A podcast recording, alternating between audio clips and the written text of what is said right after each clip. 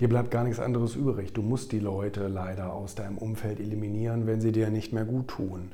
Ähm, das zieht dich runter. Die Herausforderung ist nämlich, dass es ein schleichender Prozess ist und du merkst es manchmal gar nicht, wie sehr du dir damit schadest. Und klar, wir alle haben irgendwo so ein kleines Helfersyndrom und wir wollen Menschen helfen und so weiter. Ähm, und das sollte man auch versuchen, wenn es geht. Aber die Leute, die eben sozusagen sich dagegen wehren, du kannst keinen Jagdhund zur Jagd tragen, wenn der nicht will, dann will der nicht, dann musst du den leider gehen lassen. Anders funktioniert das nicht, ähm, weil du sonst deinen eigenen Erfolg oder dein eigenes Fortkommen behinderst. Zumindest insofern, dass du nicht dein volles Potenzial ausschöpfen kannst, weil, und da, da, da, da ähm, habe ich drüber äh, gelesen, eben viele psychologische Prozesse passieren, die dir nicht bewusst sind, die dich dann an deinem Erfolg hindern. Und das kann, das, du bist dir das selbst schuldig, dass du dein, dein maximales Potenzial ausschöpfst. Und ob das dann Familie ist oder Freunde oder wer auch immer, Arbeitskollegen oder wie auch immer, du musst gehen.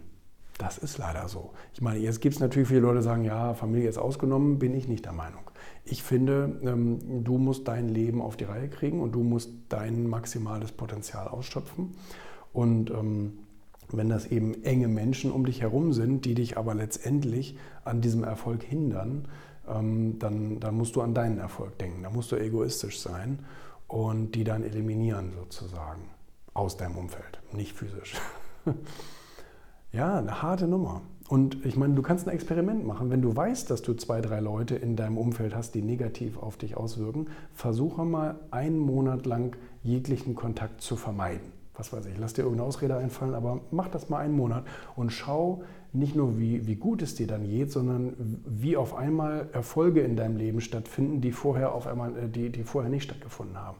Das ist so verrückt und, und traurig, das ist, aber es ist wirklich so. Das dass eben negative Leute oder das müssen ja nicht mal negative Leute sein, aber das können einfach so Kleindenker sein, die immer so ihre Mantras vor sich her beten und du musst dir das anhören. Das ist super gefährlich.